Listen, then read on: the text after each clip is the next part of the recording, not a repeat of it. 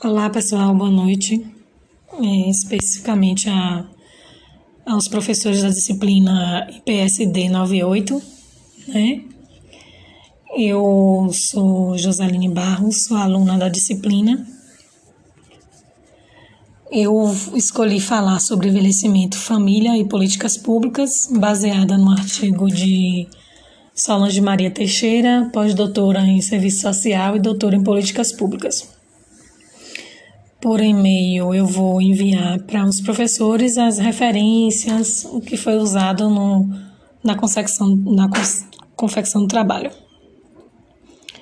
Bom, é, na gerontologia social, né, a definição do envelhecimento humano como, como um fenômeno biopsicossocial, ela é tida de forma consensual.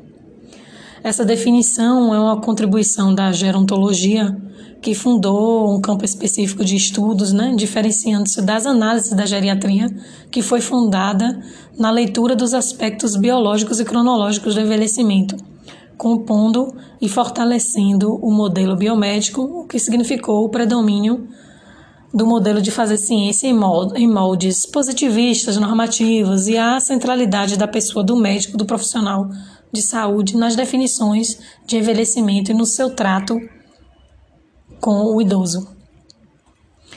É, o envelhecimento como processo biopsicossocial funda um campo novo.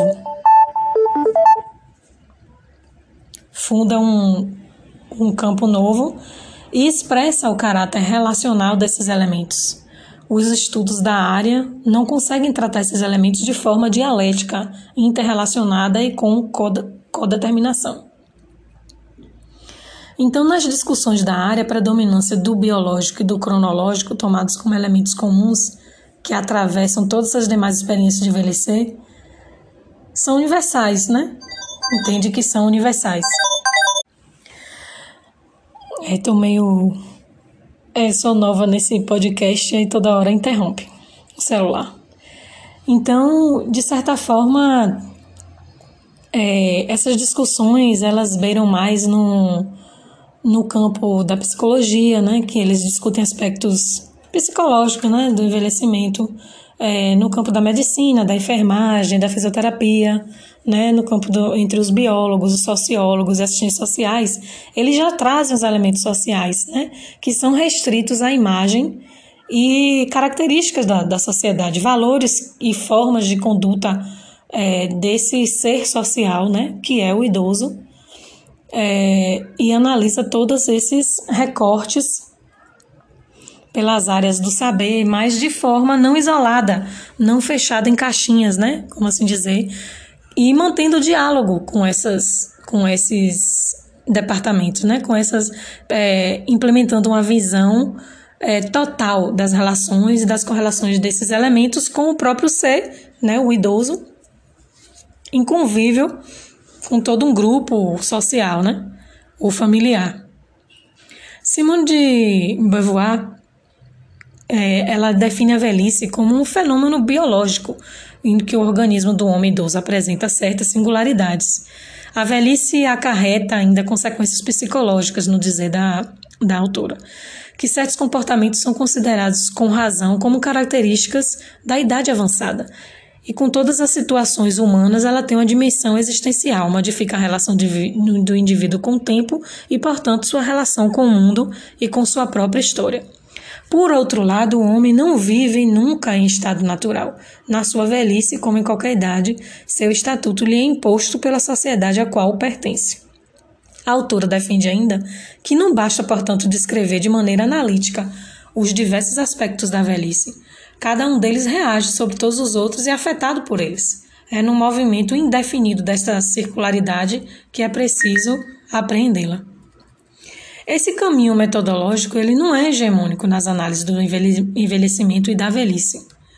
É, outro autor, Teixeira, ele ressalta que os caminhos teórico-metodológicos das pesquisas sobre envelhecimento têm corrido em análises universalistas, generalizantes, abstratas, e históricas, ou seu, ou seu contrário, análises singularizantes, particularistas e subjetivistas.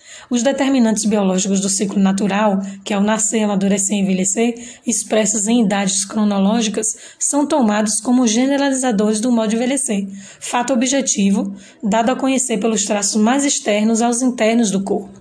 Assim, tomam o envelhecimento independentemente do modo como os homens vivem, das condições de existência em determinado tipo de sociedade, da dialética da trajetória individual com a social. A antropologia, ela contribui bastante para superar esse naturalismo e esse universalismo, né? Ela oferta elementos para se entender o envelhecimento como um fenômeno complexo e não homogêneo, né? E destaca que é absolutamente diferente envelhecer no campo, na cidade, né? no, no urbano ou no rural, numa família rica ou numa família pobre, ser homem ou mulher, né? Ou, outra questão de gênero, ter tido um emprego e se aposentar ou ter vivido apenas em atividades do lar, ser doméstico informal e viver de forma diferente. Tivemos aulas em que foi analisado a questão também das mulheres negras é, e LGBT é, idosas, né, no, no seu processo de envelhecimento essa sua inserção na sociedade ou no grupo que ela está inserida, inclusive na família, né? Questões de gênero também permeando esse campo, que são diversos, né?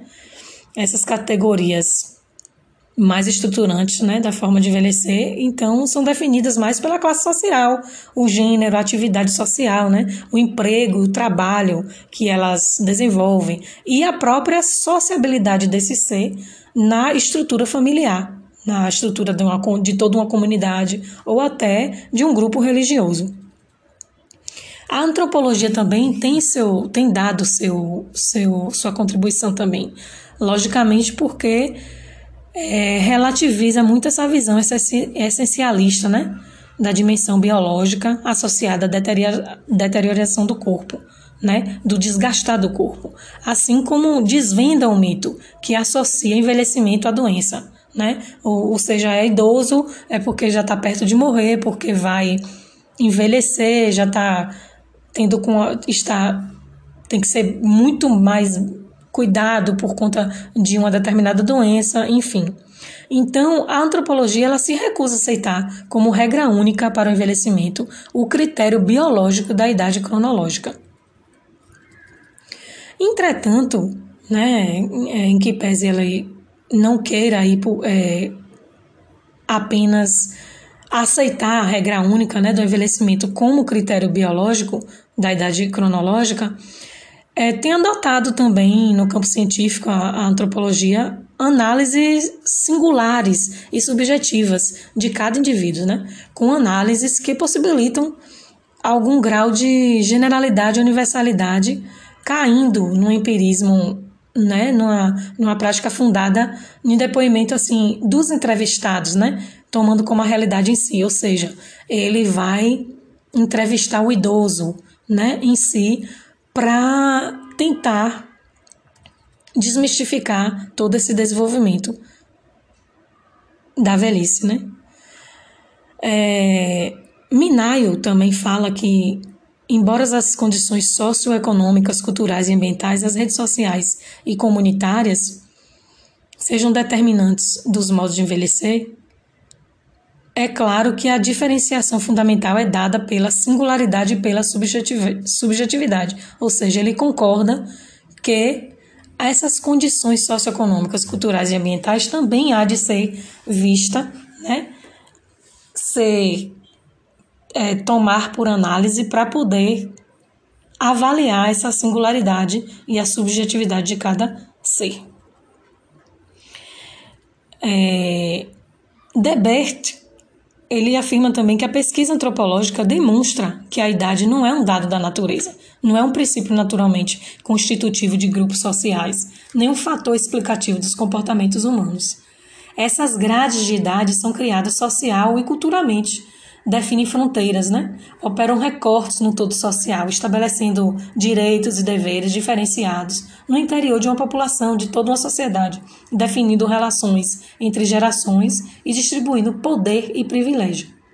Então, isso, de certo modo, desnaturaliza o fenômeno do envelhecimento e da velhice e aponta uma variedade de formas pelas quais o envelhecimento é concebido e vivido. É, embora muitas pesquisas etnográficas né, não ultrapassem o singularismo da manifestação desse fenômeno, não está ausente da pesquisa antropológica a busca de universais por trás das complexas elaborações específicas a determinadas culturas. Né? O problema com, os, com os, os universais é que, na tentativa de encontrar o que é comum experiências tão distintas e multifacetadas, elas acabam se transformando em categorias vazias. Essa colocação já estabelece as dificuldades do campo em articular o singular, o particular e o universal, bem como o porquê da predominância dos, dos particularismos culturais nas pesquisas etnográficas. A sociologia também vem contribuindo para o debate do envelhecimento.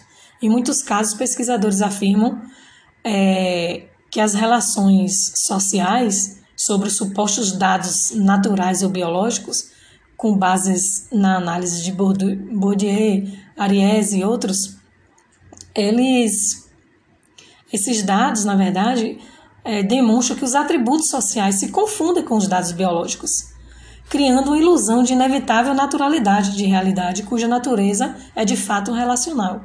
A resultante é a prevalência de análises que complementam e fortalecem visões essencialistas, universais, abstratas do envelhecimento, que acabam naturalizando o processo e excluem é, o dinâmico e o processual das relações sociais. Essas análises sociológicas que se contrapõe a esse tipo de análise destacam o caráter relacional da realidade objetiva, se fundamentam no aspecto plural do envelhecer e viver a velhice. Né? É, destaca a diferenciação e a diversidade na maneira de envelhecer, né? que não, não é limitada à, é, à própria à segmentação interna entre os idosos né? Tipo, jovens idosos, idosos muito idosos, ou idosos centenários, né? Aquele velho mais jovem, aquele velho com cara de velho ou mais velho, né? Há outras diferenças que marcam o envelhecimento humano, né? É... Você pode observar que há famílias que têm, uma, que têm um idoso, né? Com eu e minha família tive um idoso com 69 anos, faleceu com 69 anos, que aparentava de, tanto, de tanta problemática social que estava envolvido, aquele ser já desgastado pelo, pela rotina, é, pela, pela rotina doméstica, pelo trabalho doméstico, pelos problemas vivenciados em sua vida, acabou envelhecendo, inclusive também por questões de saúde, né? é, da diabetes e tudo, e já aparentava, com 69 anos, um ser muito mais envelhecido, né? Fisicamente. Há também entre os idosos as diferenças de classe social, né? Níveis de rendimento, de gênero, né? De tipo de agregado familiar, de zona de residência, de densidade e efetividade dos laços sociais, de condições de saúde, de autonomia, enfim, de modos de vida, de tal forma diferentes que obrigam, que nos obrigam a abandonar a ideia de que a situação possa se ser tratada no singular, né? Então, é, acaba que a gente se questiona: não haveria nada de comum entre essas experiências diversificadas para poder tratar a questão do envelhecimento, para poder estudar essa questão? Como uma política pública poderia ser criada para atender a casos tão subjetivos, tão específicos? Todas as categorias citadas de diferenciação não criariam também realidades comuns e modos semelhantes de viver e representar esse envelhecimento?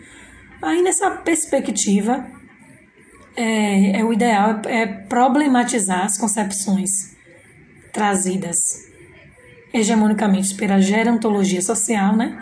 fazendo uma análise do envelhecimento e da velhice, relacionando com a família, com políticas públicas aplicadas né, dentro daquela sociedade que aquele idoso está inserido, e cuidados, né, políticas públicas e cuidados, apresentando uma análise é, uma análise mais, bem mais fundada no, no método histórico dialético, né, que é apresentado também pela, pelo estudo da doutora Solange, e apontando também alternativas a, uma, a, a situação vivenciada atualmente, que nos remete à crise dos cuidados, né, mediante o reconhecimento disso ser um direito social do próprio indivíduo. É, então, aí que entra o serviço social, né? que é um campo das ciências sociais aplicadas, né? que vem também contribuindo para a produção do conhecimento acerca desse objeto de estudo, né?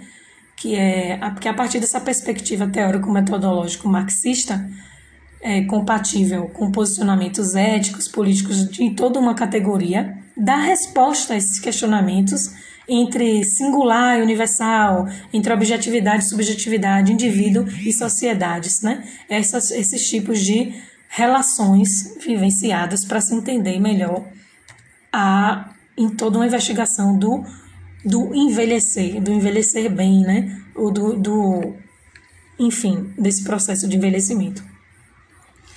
É, o ponto de partida de chegada da investigação é, coincide, né, na verdade, é o resultado de um processo investigativo né, de determinações e mediações que explica esse fenômeno, né, que explica o fenômeno do entender essas singularidades, né, de entender o mundo composto de claros e escuros, de aparência e essência, né, para poder se chegar a relações e dar o, o concreto a ser desvendado, né, para se, é, se ter um envelhecimento e velhice nas suas expressões singulares, o da chegada de um processo biopsicossocial, entender a velhice como um processo biopsicossocial, multidimensional, complexo e heterogêneo e com algumas homogeneidades, né? E não uma velhice de forma apenas singular. É, a antropologia logicamente também diversificou né, os modos de envelhecer, os estudos sobre os modos de envelhecer. E afirma também que a população é uma abstração, né, que se deixa de lado as classes que acompanham, que a compõem, né, se deixar de lado esse compor do indivíduo com a sociedade, né, como no dizer de Marx, como ressaltou Marx que essas classes são, por sua vez, uma palavra sem sentido, se ignorada os elementos sobre os quais repousam, por exemplo, o trabalho, o trabalho assalariado, os preços, né? E destaca ainda que, que se começasse pela população, é, seria uma representação caótica de um todo, por meio de uma determinação mais estrita, né? Se fosse só, somente analisar pela população, né, se chegaria a abstrações cada vez mais tênues até alcançarmos a, de, a determinação mais simples. É... Então, um envelhecer, a cada, cada vez mais a gente entende que o envelhecer de uma forma tão diversificada, né, nos, tra nos transparece que é impossível dizer que haja características comuns entre os envelhecimentos das pessoas né? Agora, é, no entanto, quando se as consideram, né, as pessoas, estas não ultrapassam as, as especificidades de cada de determinada cultura. É, no dizer de Lopes, é, destaca também que o pensamento burguês elimina a particularidade, colocando como antagônico o singular e universal, e ainda assim destaca Masson que a particularidade é um elemento de mediação entre o singular e o universal, entre se tratar a pessoa e toda uma sociedade, determinado pelas circunstâncias e condições, concretizada pelas diversas relações é, produzidas por aquela sociedade que aquele indivíduo, aquele idoso está inserido.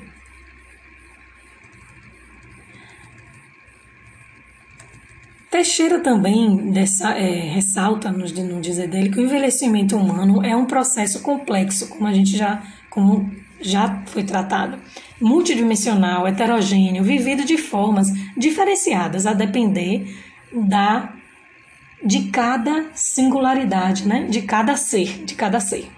Essas variedades plurais de envelhecer elas acabam encobrindo a relação com a totalidade, né? que é determinada por uma série de mediações que a explicam e as ligam à totalidade.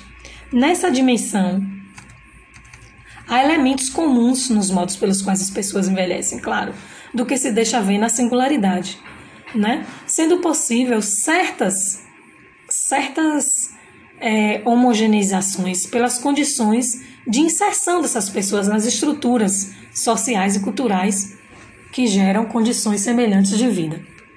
Essas particularidades ou categorias estruturantes da relação, particularidade e universalidade, mesmo sendo sociais e culturais, as classes sociais, o gênero, a etnia, a raça e a geracional, é, são, digamos assim, expressam não apenas diferenças, mas também desigualdades no modo de envelhecer em sociedade. E isso incidem sobre aqueles dados naturais ou biológicos, né? E modifica sua, sua incidência, duração, todo o seu percurso, em verdade, né? Então, essas, é, é necessário avaliar toda essa particularidade, né? É, em sociedade. Então, ser velho é uma situação vivida em parte homogeneamente, em parte diferencialmente, de acordo com o gênero e a classe social né, de cada indivíduo, de cada grupo de idade ou geração. Então, são determinantes estruturais as relações de produção, categorias complexas, que no processo de análise precisam voltar ao todo de onde se partiu, para compreendê-lo as mais diversas facetas múltiplas, as suas múltiplas dimensões. Então, sem essas mediações, o envelhecimento vira um amontoado de dados que pouco dizem da forma como os indivíduos vivem e se reproduzem na sociedade. É... Então, já que, é, digamos, as classes sociais não devem ser tomadas secamente, né? já que elas comportam frações de classes, né? então toda uma, uma uma situação comum de trabalho, né, o trabalho que foi precário, informal, de alto consumo, por conta própria, marca o modo como o indivíduo se envelhece. Você vê que uma mulher é pertencendo a uma classe trabalhadora negra, né, idosa, ou vamos, é, é, digamos que seja do grupo é, envolvendo questões de gênero, né, ao, ao menos em alguma medida essa individualidade dessa mulher, dessa Joana, dessa Maria, dessa é, Brígida, a identifica com outros indivíduos nas mesmas condições de vida e de trabalho. Então, assim, as particularidades explicam as diversidades de expressões singulares do fenômeno. Então, portanto, é preciso recuperar a historicidade desse indivíduo.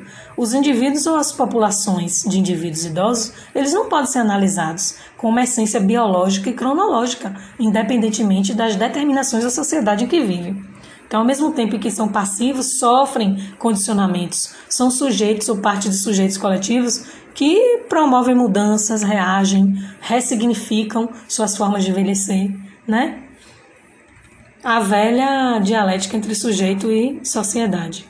Então, o envelhecimento não é apenas um processo marcado por diferenças e aparências, mas também por desigualdades sociais. Essas, em uma sociedade de classes e da competição como mola propulsora, marcam a trajetória dos indivíduos e o modo como eles envelhecem, e que se acentuam ainda mais na velhice, tomados como problema por conta das políticas públicas para as novas gerações e para a sociedade, especialmente as dos mais pobres que não podem comprar os serviços do mercado. Então, o envelhecimento é de fato um processo biopsicossocial, porém é preciso superar a lógica positivista de análise do fenômeno.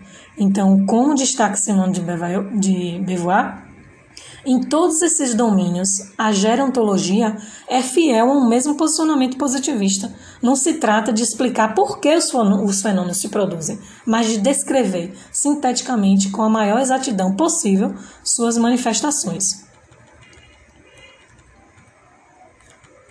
É, outro problema também é o envelhecimento e longevidade em massa, né? que é as marcas das codeterminações sociais. Embora o envelhecimento longevo esteja definido geneticamente para a espécie humana, o envelhecimento e a longevidade em massa são frutos das condições sociais, políticas e econômicas dos pós-guerras, apesar das desigualdades na expectativa de vida, na sobrevida depois de 70 anos, 60 anos, e da longevidade diferenciada entre continentes, países, estados e municípios dentro de um mesmo país ou entre eles, como é o caso de, das nações europeias e africanas a diferenciação.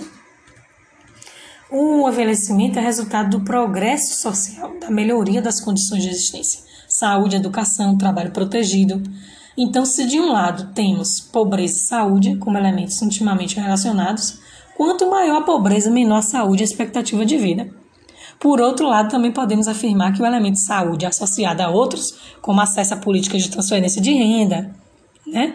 Porque explica que conseguimos alcançar envelhecimento em massa, apesar das desigualdades já citadas, administradas, não são mas não eliminadas, mesmo em países de, de capitalismo mais desenvolvido, isso nos mostra que a cada vez mais que o envelhecimento é resultado do progresso social e da melhoria geral das condições de existência, das condições da melhoria da saúde, né, da política pública. Então, são apontados como determinantes da longevidade crescente as tecnologias de saúde, medicamentos, vacinas, cuidados médicos, mas também água tratada canalizada, saneamento básico, habitação digna, né? Assim, acrescentamos também esses fatores o acesso a outras políticas públicas, como saúde pública, previdência, assistência social e seus serviços sociais, além da política de trabalho, de habitação, de combate à pobreza, de outras que favoreceram a redução da mortalidade infantil, da mortalidade materna e melhorar a qualidade de vida. Outros fenômenos, como a entrada massiva das mulheres no mercado de trabalho a partir dos anos 60, o anticoncepcional, o controle de reprodução biológica, o planejamento familiar, que reduziram as taxas de fecundidade e explicam também o crescimento na expectativa média de vida e a ampliação da longevidade. Na perspectiva de demonstrar a prevalência dos fatores sociais, Capucha ela destaca que o fenômeno do envelhecimento no topo, quer da base, quer do topo do que foi a pirâmide etária, não se deve a nenhuma mutação genética, mas sim a mudanças econômicas, sociais e políticas profundas. Né? Ou seja, isso equivale a dizer que quanto maior a evolução da política social e política pública, maior será o crescimento, ou maior será o, a expectativa de vida, o acesso aos bens e os serviços de toda uma sociedade. E, inclusive, quanto mais massivo o acesso a vias políticas públicas, né, mais as pessoas vivem, logicamente. Né? Então, a longevidade, como é um fenômeno contemporâneo, uma construção social de uma sociedade capitalista moderna e de luta de classes também. O Estado social e as políticas públicas que esse tipo de Estado criou são apontados como uma das causas também da longevidade. Né? É, a, destaca, é, também destaca que a evolução da despesa do Estado com a Seguridade Social, especialmente, mas não exclusivamente, as políticas universais de saúde, em porcentagem do PIB, tem tido em Portugal uma evolução, uma evolução que acompanha a tendência da esperança média de vida ao nascer. Isso se deve ao investimento público na melhoria dos serviços, das prestações sociais e das infraestruturas, o grande responsável pelo envelhecimento da população. É evidente que no contexto no contexto em que as políticas sociais começam a ser desmanteladas, né, alvo de contra-reformas neoliberais, é, Há um processo inverso com maior mortalidade nessa faixa etária, especialmente os velhos e velhas pobres, atingidos por doenças crônicas, degenerativas, agravadas pela dificuldade de acessar os bens públicos, de acessar a política de saúde, ao medicamento, à órtese, à prótese, né? e de dispor de cuidados familiares, que não apenas estão cada vez menores os disponíveis para cuidar, porque as condições de existência capitalistas obrigam todos a entrar na luta pela sobrevivência no mercado né? mas também com menores possibilidades de inclusão no trabalho protegido e estável, restando atividades precárias, com parques salários, longas jornadas e restritos tempos, né? recursos, informações e conhecimentos específicos para cuidar. Essa realidade atinge especialmente os mais pobres da classe trabalhadora. As mulheres que têm que abrir mão dos estudos, da profissão, do trabalho para cuidar, em um cenário em que a política social encolhe, diminui, dificultando o futuro na velhice, como de ter uma aposentadoria estável e completa, né? Então, por que a política social contemporânea assume a centralidade na família? Por que é, falar em relação Estado-família na proteção social em tempos de contra as reformas neoliberais? Né? Seria para oferecer serviços para os segmentos, olhando apenas o grupo familiar como um todo, suas necessidades humanas, ou para recolher seu papel na proteção social, incentivá-lo, potencializá-lo e contabilizar essa proteção social como parte do sistema, é, contando com a parceria, a vida nos lares, né? Na, na família. Então estaremos aí é, falando de uma nova era de cuidados compartilhados, do fortalecimento de uma, de uma expectativa social, de uma manutenção, né? De sua manutenção como responsabilidade da família. Então é a família, na verdade, que propicia os aportes afetivos e, sobretudo, os materiais necessários ao desenvolvimento e bem-estar de seus membros, inclusive os idosos. Ela desempenha um papel decisivo na educação formal e formal, é em seu espaço que são absorvidos os valores éticos e humanitários e onde se aprofundam os laços de solidariedade. É também seu interior que se constroem as marcas entre as gerações e são observados valores culturais. Ocorre que nesses tempos, nesses tempos modernos, a cada, cada vez mais não há esse aporte é, esse acolhimento familiar. Muitas famílias não têm esses membros, a disponibilidade dos membros, né? É, essas ideias definem a família como uma das instituições fundamentais para a vida e sociedade, né? Mas ocorre que as contradições existem, né? Essa, é, questões de solidariedade, afeto, tolerância, igualdade, né, relações de forças, de reprodução de desigualdade de gênero e gerações estão também contidas nesses espaços familiares. Né? É onde ocorrem abusos, violações de direitos em determinados contextos, de vulnerabilidade extrema da existência humana objetiva e subjetiva. Por que não falar da situação da pandemia que se agravou, né? Muitas famílias, muitos idosos foram maltratados ou estão sendo maltratados por membros familiares. Ocorre essa esse abuso, essa violação de direito, inclusive efetivamente com os idosos. Então, ele é, se tornou um espaço contraditório, né? A família, por ser a principal agente de proteção social aos seus membros, ela foi afetada por transformações de relações de produção e que privaram também os membros de uma atividade do mercado e restringiram é, a partes recursos advindo da, da, da venda da força do, do, trabalho dos membros dessa família. Então, quando os, os problemas decorrentes desse, desse nível, né, acaba afastando os membros dos familiares, né, ameaçaram a ordem, né, são pensadas formas de proteção social via política pública, ocorre que, é, com a intervenção do Estado, ocorre que esses problemas havidos de que um membro familiar não está totalmente é, ligado ao idoso, ligado ao cuidado do idoso em casa, é porque tem que sair para trabalhar, né? Não pode dedicar é, serviço de assistência e cuidado no lar. Não são todas as famílias que têm membros familiares capazes desse cuidado, nem capazes e nem com disponibilidade. É, houve até, é, a partir dos anos 60, muitos movimentos feministas né, que criticavam as pesquisas de, de estado de bem-estar social, porque elas não reconheciam o papel da família na proteção, no cuidado, na assistência prestada a seus membros. Né? É, o que denominam de invisibilidade das funções de proteção social, denunciando sempre uma su subalternidade, a naturalização dessas atividades por serem desenvolvidas por exclusivamente por mulheres, na maioria, na maioria das vezes, no âmbito privado de seus lares, ficam sobrecarregadas, né? sendo consideradas é, improdutivas, de menor relevância social para a geração de riqueza e acumulação capitalista. Isso acaba também diminuindo a, a, a capacidade, inclusive a saúde mental do membro familiar, né, nesse cuidado. É... Então, essas atividades também, inclusive desempenhadas pelas mulheres nos lares, eles desoneram os homens desse cuidado que as feministas tratavam, né? E favorecem, desoneram e favorecem a dedicação integral desse membro feminino no mercado de trabalho, cabendo a elas apenas a função de prover a família.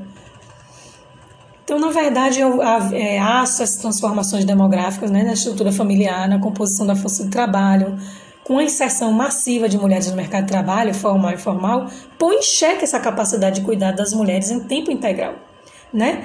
Além disso, o contexto do desmonte da proteção social universalista e redistributiva das políticas públicas e a expansão de políticas compensatórias e focalizadas no mais pobres gera o que se denomina crise de cuidado e os questionamentos sobre a quem cabe cuidar, a família ou o Estado. Se não seria mais viável nesse contexto uma política intencional de organização social dos cuidados e seu compartilhamento entre família, mercado, as organizações sociais e Estado? né? Se essa se seria essa proposta incompatível com a ascensão do cuidado a um direito social e, portanto, com a responsabilidade estatal de prestar serviços de cuidado independentemente de um indivíduo ter ou não família cuidadora, porque muitos não têm. Muitos idosos não têm família cuidadora, não têm membros que possam, que dispõem de tempo ou dispõem até de, de amor, de, do cuidado, da proteção, né? Então, é, nos anos entre 90 e 2000, 1990 e 2000, a família assumiu a centralidade nas políticas sociais brasileiras, né? Resultante de duas forças antagônicas. De um lado, os movimentos reformistas das políticas sociais que lutavam contra os modelos institucionais e pelas, pela garantia do direito à convivência familiar e comunitária das pessoas com suporte e apoio do Estado de serviços alternativos, né? é, de nova modalidade, diurnos, abertos em comunidade. De outro lado, as reformas neoliberais que se iniciaram nos anos 90, embasadas e fundamentadas na redução do gasto público, nas privatizações, nas políticas públicas estatais para os mais pobres, parceria com a família, mercado e ONGs na prestação direta de serviços de proteção social como forma de reduzir as demandas do Estado. Então, as políticas sociais brasileiras pós-Constituição de 88, normatizadas nesse contexto, são ainda mais contraditórias e ambíguas. E a centralidade na família é perpassada por essas contradições, com a direção compatível com as expectativas sociais de que a família seja a primeira, a principal e a insubstituível forma de proteção social que inclui cuidados, assistência, guarda, socialização, educação e sobrevivência dos seus membros, independentemente do seu formato e condições de vida. Então, nessa perspectiva, o que se difunde mundialmente e, e de uma forma consensual é que as dificuldades da existência é, a doença, a miséria são fracassos de toda uma gestão. Então, daí o trabalho pedagógico que se deve fazer para que cada indivíduo se considere detentor de um capital humano. Esse trabalho é destinado a ativar os indivíduos, fortalecer esse capital humano, né? Os ativos que todo indivíduo possui, obrigando-os a cuidar de si mesmos, educar-se, encontrar emprego, e se estende à família, obrigando a, a cuidar dos filhos, orientá-los, educá-los, cuidar de seus idosos, ou seja, evitar os riscos gerindo-os. Então, influenciados por esse ideário e pelas lutas sociais pela garantia do direito à convivência familiar e comunitária, as políticas sociais brasileiras assumem essa centralidade de suas ações na família. Né? Dizem oferecer subsídios para que as famílias cuidem, assistam, gerem integração social pelos, pelos vínculos fortalecidos, ou seja, ressaltam que a família deve ser amparada para poder exercer essas funções e expectativas sociais é, devem ser com orientações, aconselhamento, visitas domiciliares e outras que exijam mudança de comportamento e conduta, mesmo os serviços em domicílio da política de saúde, né, que não ofertam cuidados materiais em si, mas que deve ter todo esse incentivo ao cuidado.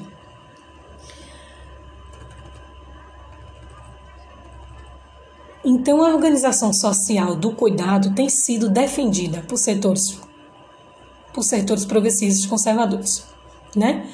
Porque a família, sua, a família com vínculos fortes é a única que pode sanar cuidados na dimensão afetiva, na realidade. Mas, no caso dos mais pobres, tem problemas de ordem material e financeira que dificultam todo esse cuidado, né?